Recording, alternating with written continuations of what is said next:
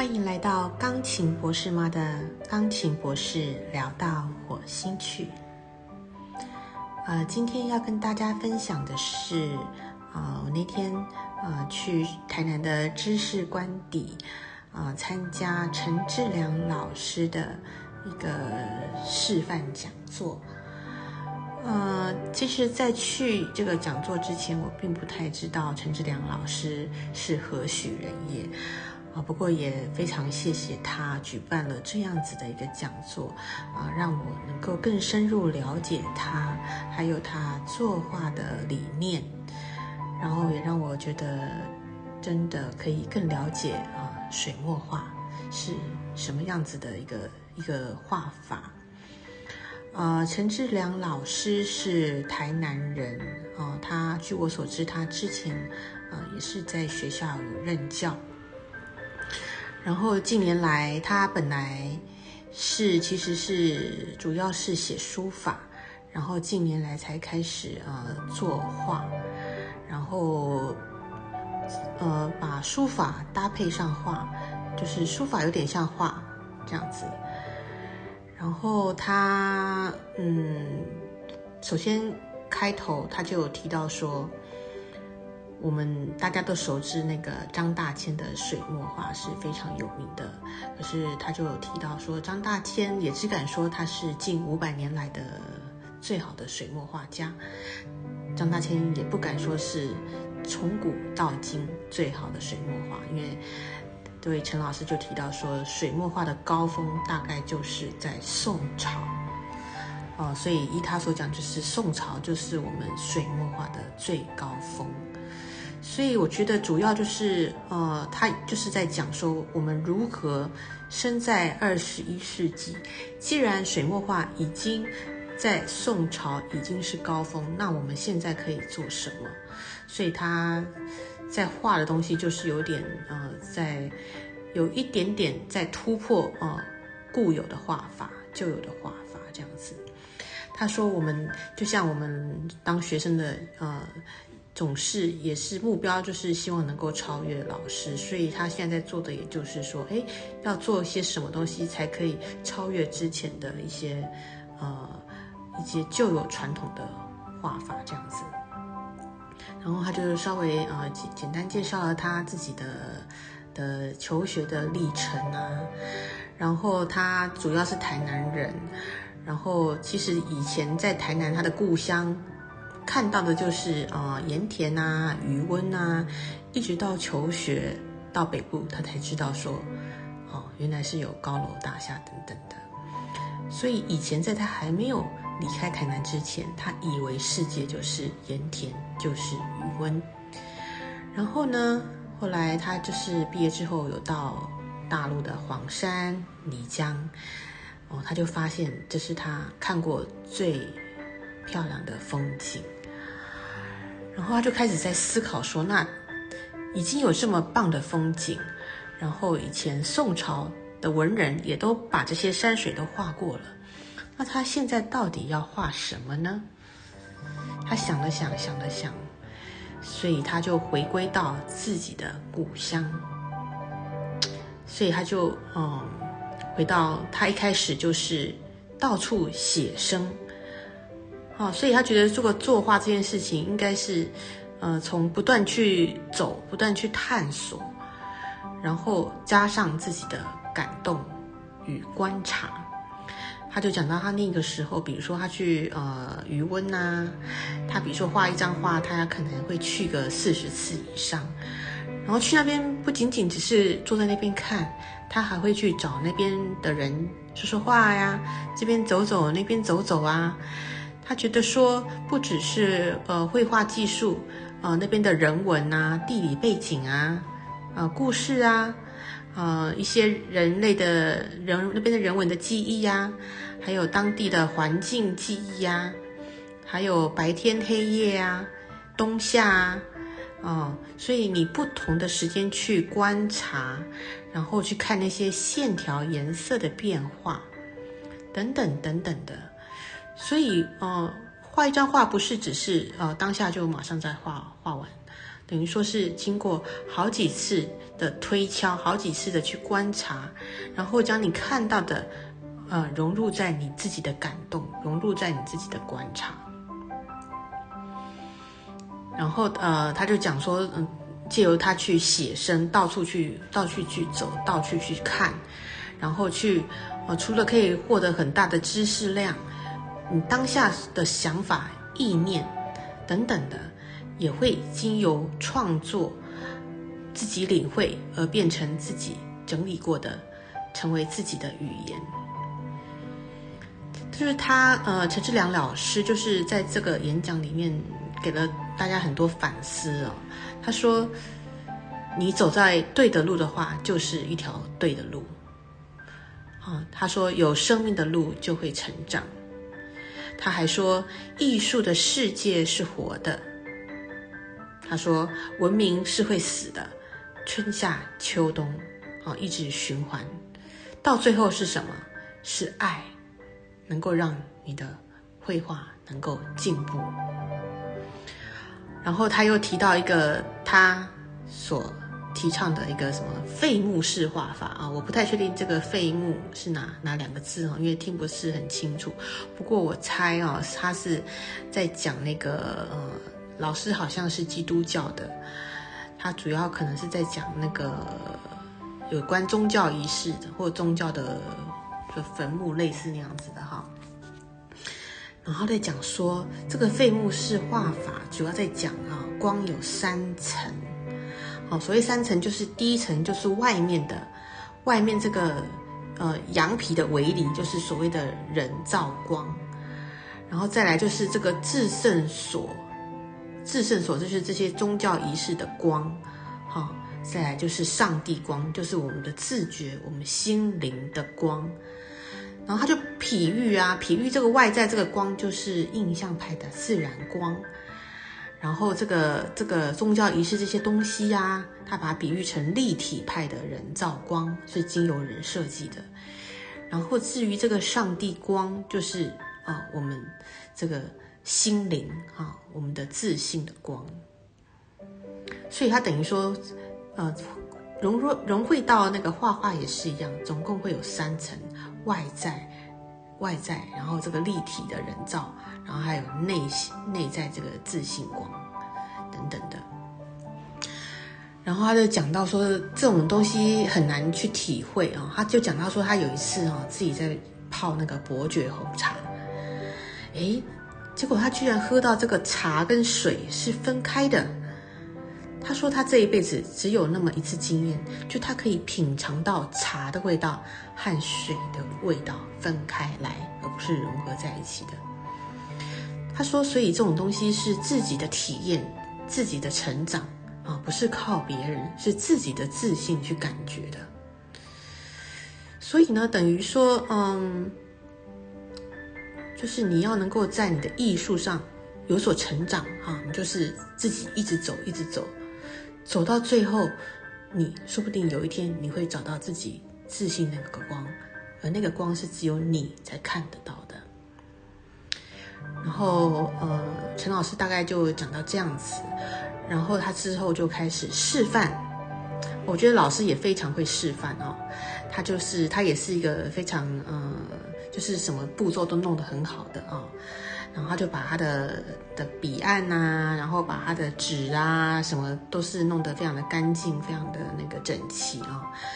然后他的教学也是，他就先啊先写书法哦，老师本来是个书法家，他先写书法，而且他这个书法是先从比较正规的、比较看起来比较传统的这种呃隶书那种开始，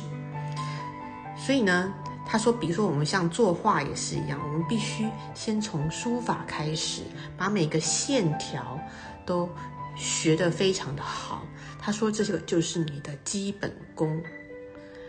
然后呢，他就示范完这个楷书之后，他就示范这个行书。行书就是比那个楷书再稍微再稍微抽象一点点的。然后行书示范完，他就又示范了草书。草书就是更抽象了，所以就是这样循序渐进。他举例，这就好像是我们人在正步走，然后接下来散步就是行书，跑步就是草书。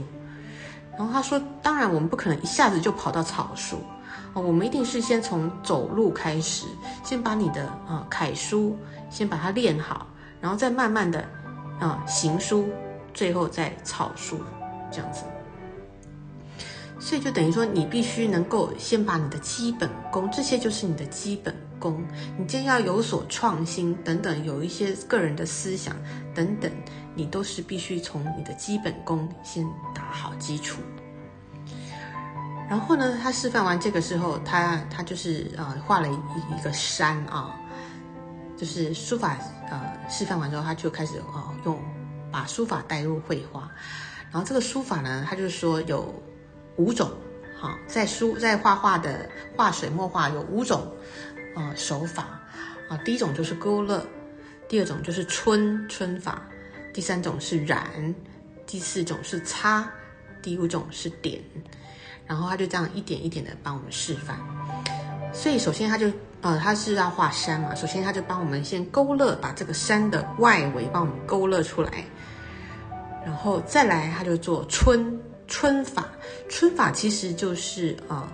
一点春就是肌理，就是山的肌理，好，然后你用这个肌理就可以把这个明暗山的明暗画出来，然后再来就用擦，擦的话你就会呃用比较干一点的毛笔啊，甚至用侧面，然后就是这样在在那个山那边这样擦来擦去，可以让肌理更丰富。然后你也可以重复这样一直画，好。然后点呢，点就是又把它刚才那个叉又把它更迷糊化了，然后再是更做多一点的变化，就把这个线条给解掉，哈。然后最后这个就是点，点就是啊，点就是啊，点把它做一些变化，把把把一些特殊的一些一些地方把它把它点出来。所以他在讲说，他现在要做的是什么呢？以前都是先勾勒嘛，所以他现在就在讲说，你要把这个线条全部解掉，你要把这些传统的这些顺序全部解掉。他意思就是说，哦，不按顺序，因为通常我们的概念会被线条给掐死。所以，比如说像，好像张大千也是先泼墨之后再勾勒，所以呢，他现在也是这样子，就是打破那个。先从勾勒开始的这个这个这个这个受约绑的这个这个画法，就是你随时要滚笔呀，随时要打破啊，都可以这样子。然后陈老师很喜欢啊画画的时候一边听音乐，而且他喜欢听的音乐是钢琴音乐啊。他那时候放的是一个日本一个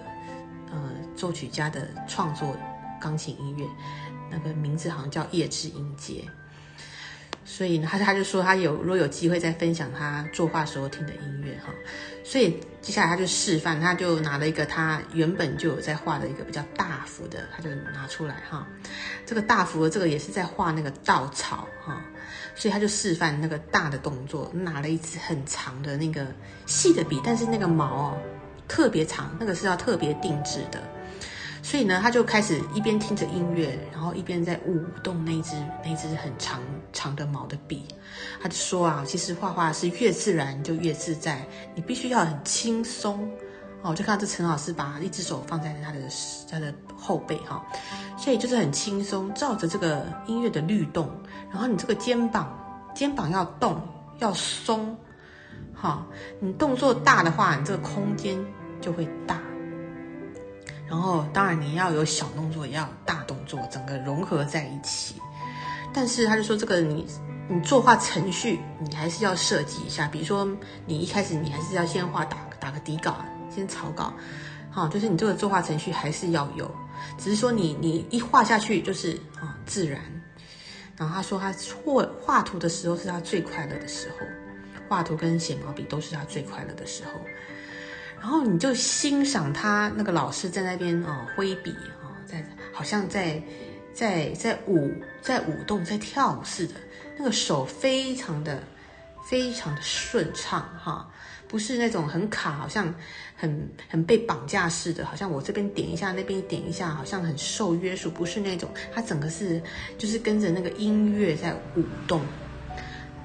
他就说画画很轻松啊，他在家的时候，他画累的时候，他就到旁边啊呃休息一下啊，看看外面的风景啊等等的。哦，什么时候再回来画都可以，就是说没有完全没有约束。然后他最后他就是呃又展示了一个他从来自己也没有看过的一幅完整的呃书法，哦是用五个五个全开的纸合在一起的啊，老师拿去给别人裱框，裱框后那天是他第一次看到，哦非常长哈非常长，我看超过两百公分。哦，五张全开的合在一起这样子，然后他说他画的时候是一张一张的画，一张一张的写，哦是书法，然后但是这些书法其实它是，啊是从甲骨文过来的，啊所以他说他也有研读这些文字学甲骨文，而不是说你要随便就可以画出这个跳舞的感觉，他这个不是他自己随便画的，他也是经由他先去研读这些文字学甲骨文。好，融会贯通之后，自己再这样画出来的，再自己再这样把这个书法写出来的。好，所以其实哦，我那天去看了这个演讲，我就觉得哦很棒哈。就是他写画、写书法跟作画，基本上跟呃我们弹琴、练琴是一样的道理。哦，就是你你你你必须把你的基本功。哦，要顾得很好，你必须都是基本功，要要要要先知道，然后再来你旁边的知识、文化、历史啊，这些也都要知道，然后再来就是你要能够追求创新，一样的道理。然后你在真正在弹钢琴的时候，你必须是享受的，你必须忘掉，变变成无我，啊，就跟陈玉香老师讲的，哈，最后就是忘掉这些所有的技巧。啊，就是随着你的自信，随着这个自然，尽情的挥洒。OK，好，所以呢，我非常喜欢。虽然我画不太出来啊，我以前呃二十几岁的时候，呃有曾经自己有去报名那个毛笔班。啊，一起而已，然后也报名过国画，也是画那个竹子哈，也是报名了一期就没有再去了哈。不过我觉得今今那天看了老师陈志良老师的画，我看了真的也是很感动，我感受到那种作画时候的那种乐趣。好，就是就跟练琴一样，我也说练琴的时候，你就是在一个一个空间，那个空间只有你跟这个这个琴声。哦，你作画的时候也是一样，写毛笔字的时候也是一样，你一笔一画就是你自己当下和这个毛笔这个动作融融合在一起，那也是一个很疗愈的一个一一个一个心灵哈。所以呢，呃，那天看了老师的这个作画，我也开始自己也想也想学了哈，也想如果有机会，我也要开始来写写毛笔啊，开始来那个呃做做画画那个泼墨画哈，水墨画。然后你看，呃，老师他拿出来那个笔也是各种不同的那个尺寸啊，还有不同的大、不同的形状啊，有扁的，有长的，有特殊尺寸的。然后这个毛毛笔的这个毛也很讲究哦，毛笔也是有分好的跟坏的哦。我以前我当学生的时候，那个时候不知道嘛。那个时候的学生，我们那时候还有练毛笔。那时候毛笔这个用的都是很很不好、很粗糙的，哦，都会掉毛。我后来呃，之前有也曾经接触过那个好的毛笔，哇，好的毛笔那个写起来是有韧性的，它会弹回来的，哦，它比较不会被切啊，比较不会分叉啊。所以这个毛笔的好坏真的是有差别的。然后老师也有呃是呃给我们看一下他用的水彩，就是在水彩方面，他也必须呃讲求讲求呃一些技巧，所以有时候不是只用一种一种呃品牌的厂一一种品牌的呃水彩，有时候你要混合哦搭配你想要要要想要的那种颜色，比如说老老师那个水墨画，你有你有看到的话，就是他有一幅那个。绿色的那个水稻哈，像那个颜色跟一般的传统的国画又国国画的水墨画又不一样，那个颜色又特别的鲜艳，所以那个都是老师的所谓创新，就是你必须它里面不要有加一些什么东西哈，加一些不一样的东西，让这个颜色跟以前传统的那个颜色哦又更鲜明哦，又更跳脱。OK，所以呢。就是老师是一个嗯有底子功，然后又是一直在追求创新，然后追求自信成长的一个一个老师哈，所以非常值得敬佩。然后他还讲到一个点哈，他说他以前啊，他那个画那个画，他就想说嗯有缘人嘛啊，就是很随便就，也不是随便，就是很轻松的就可能就是别人让别人以很便宜的价钱，或者是或是甚至是送给别人哈，就是结缘这样子。可是他进来，他就是想说，嗯，这样不对啊。其实这样是对，就像我们教钢琴，你不能说今天一个一个一个世界巡回演奏家的一个小时的价，那个交情的价嘛，跟跟啊一个一个学五年的老师一样的价钱吗？不一样嘛，而且人就是有这种劣根性哦。你越贵的东西，你才觉得它，你才会越珍惜它。今天一个别人送你的一张画，万一你你不用钱就拿到这个画，可能你不会很珍惜。如果今天是你花了一百万去买的话，我看你一定会非常的珍惜。所以老老师的点是在这边，哦，所以老师的话，他他说他之前可能就。没有很在意这个价钱哈，可是现在他就会把那个那个那个钱的价值就会把它标出来，就会让它有一定的一的一定程度的价值，这样大家也会更更重视哈。啊，这就是啊，其实人的劣根性就是这样子。OK，嗯，好，然后最后呢，老师呃那天有他有那个画册。然后我看到，然后我有当下我就买了一本，然后老师就帮我题字啊，就写美惠姐平安这样子啊，很开心啊！我第一次看到我这个蔡奇阿米那个写的被人家写的这么漂亮，我自己写都不晓得怎么写的漂亮啊，所以很开心。然后有这个作为纪念，也跟老师合照这样子啊，我会放上那个我的在 YouTube 上，大家可以看得到哈。OK，好啦。那就是啊，跟大家分享我去参加这个画画讲座的心得，然后希望大家也可以追踪啊陈志良老师啊，就打陈志良，然后像是希拉雅水墨的样子，因为老师就是台南人，他住在台南，然后他就是专门画这些盐田呐、稻田呐、余温呐这些自然风景哈。好啦。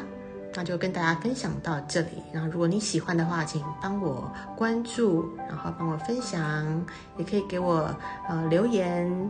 好，给我五星啊评价，好，谢谢你们哦。好，下次再见喽，拜拜。